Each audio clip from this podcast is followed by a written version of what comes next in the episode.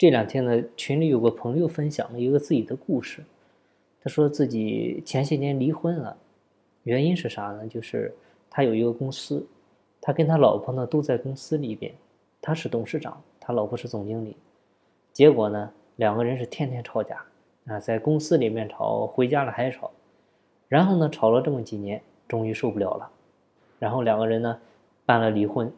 啊，最终呢是让他老婆退出了公司。结果呢，去年呢，他们俩人又复婚了。啊，就是这个女人退出之后呢，觉得自己轻松了很多啊，啊，也不用天天忙公司的事儿了。然后呢，两个人之间还有一个亲情的纽带，就是他们还有一个宝贝女儿。啊，所以这个人就分享说呢，自从离婚以后，就发现是这俩人是越看对方呢是。越喜欢，啊，之前呢都在公司的时候呢是越看越烦，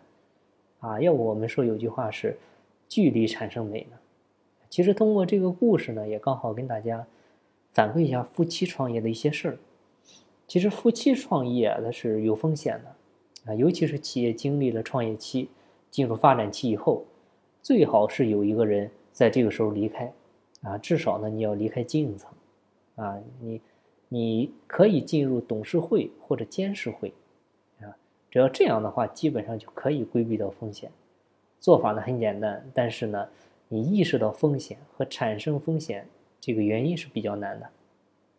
如果企业你已经进入到正常的发展轨道了，啊，共同创业的夫妻俩呢，这个时候还在一起经营企业，而且呢权利还相当，啊，你既没有做特别约定，又没有做明确的权利划分。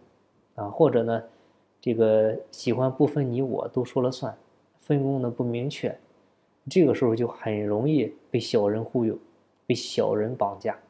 啊，这个里面其实没有什么太多的大道理啊，都是人性和套路的一些东西。举个例子，就假设你们公司有一个员工，他想要做什么事情啊，来征求你的意见，啊，这个时候呢你不同意，他可能呢会转身去忽悠你老婆。我们都知道女人是很感性的啊，结果呢，你老婆就同意了，啊，等你发现了这个事儿，想要收拾他的时候呢，他就很有理由，他会说你老婆同意了的，啊，这个时候你能怎么办呢？所以这是一种情况，还有一种情况呢，就是假设过了几天，他又要做什么事情，他先去请示你老婆，这个时候呢，你老婆没同意，但是呢，他认为这个事呢你会喜欢，所以呢，他转身又来忽悠你。结果呢，你同意了，然后呢，等你老婆发现想要收拾他的时候，他会说这事儿是你同意了的，啊，他并没有擅自做主，所以结果可能是，你老婆不收拾他了，来收拾你了，啊，或者说是报销费用的时候，员工找你，你不签字，他就去找你老婆，结果呢，你老婆给签字了，人家呢到财务就把钱给领出来了，后来呢，你看财务报表发现了，这个时候你是不是很恼火？你找财务，财务也很委屈啊，说你们俩都是老板，那我听谁的呀？你有没有发现，你们夫妻俩就是这样被自己的小员工轮番忽悠的，而且有好多好多这样的事儿，太繁琐太杂了。所以你们是不是会因为这些事儿啊，被对方气得要命啊？这个时候就会开始互相不满，啊，也很郁闷，啊，也很很烦躁，啊，这个就是我们说。为什么夫妻共同创业到了发展期呢？最好有一个人离开经营层的原因。当然了，你可能会说，我刚才假设的条件呢，都是太过绝对的，或者呢是公司的内部管理呢也不规范，那制度呢也不健全的情况下才会发生的。但是呢，我想说的是，用制度去约束啊，要比一个人离开要复杂和有难度的多。啊，夫妻创业，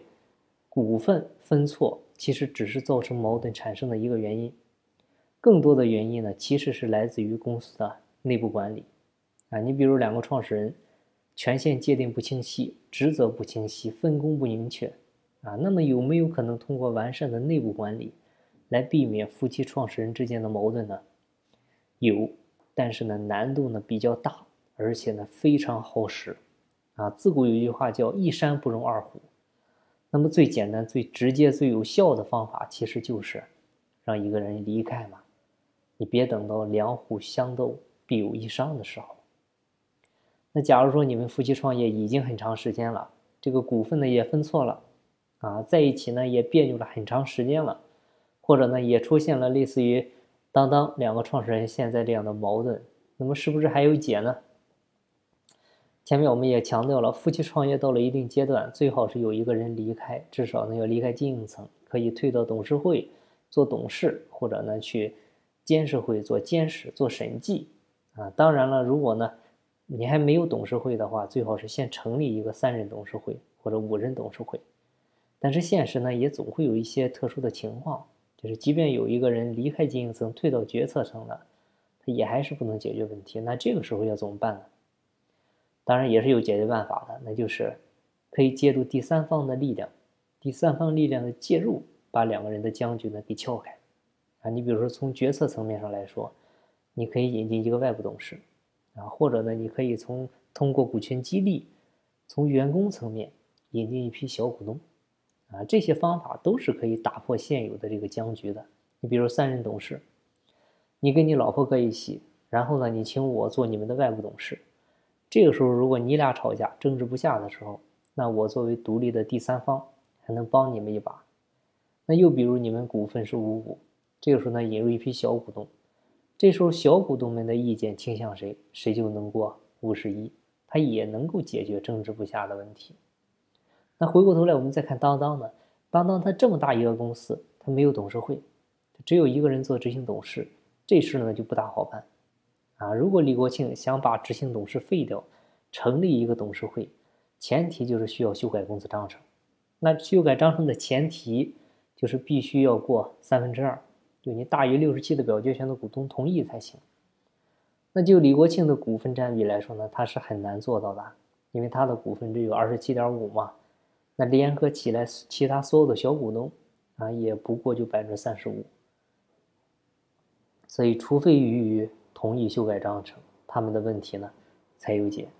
啊，当然了，这只是从公司治理层面解决他们问题的方法。那他们之间还有其他的什么事情，我们不知道啊，也不予考虑，啊，虽然呢，李国庆再一次执着的、坚定的表示他立誓要接管当当，但是呢，能打破他和俞渝之间僵局的因素到底在哪呢？这个就让我们一起去，去去用时间寻找答案了。另外呢，合伙创业啊，要提前设计散伙规则，这个是非常重要的啊。提前定散伙规则的目的呢，绝对不是为了散伙而是为了让合伙人看到清晰明朗的未来啊，知道自己干什么啊。共同创业，这个夫妻也一样，要提前约定好退出规则，就是退出呢，不是为了放弃，而是为了更好的拥有。所以呢，我还是要不厌其烦的忠告大家呢。夫妻创业到一定阶段，最好是要有一个人离开，不然不但公司可能没了，就像开头讲的这个故事，家也可能没了。啊，我刚进学院的时候服务了一个客户，他是做互联网电商的，当时呢，他们公司发展前景非常非常好，但是呢，就是因为夫妻俩都在公司，啊，他们夫妻俩呢谁也不想离开，一直是相互较劲。然后过了好几年之后呢，我邀请他来学院听课。我发现这个时候，他的公司名称跟前几年的那家公司已经不是一个了。当时呢，我就纳闷我就问他现在情况怎么样。他说之前公司呢，这个给做死了。啊，我说那太遗憾了，那么好的一个公司，发展前景那么好。然后呢，他就说其实还好啊。我说你公司都没了，还好什么呢？他说我们家给保住了。你看一句家给保住了。多么让人心酸！这个潜台词那不就是差一点两个人也要离婚了吗？然后我问他，嗯，那你俩现在干什么呢？他就说现在他们俩是各干各的，啊，一个人成立了一个公司。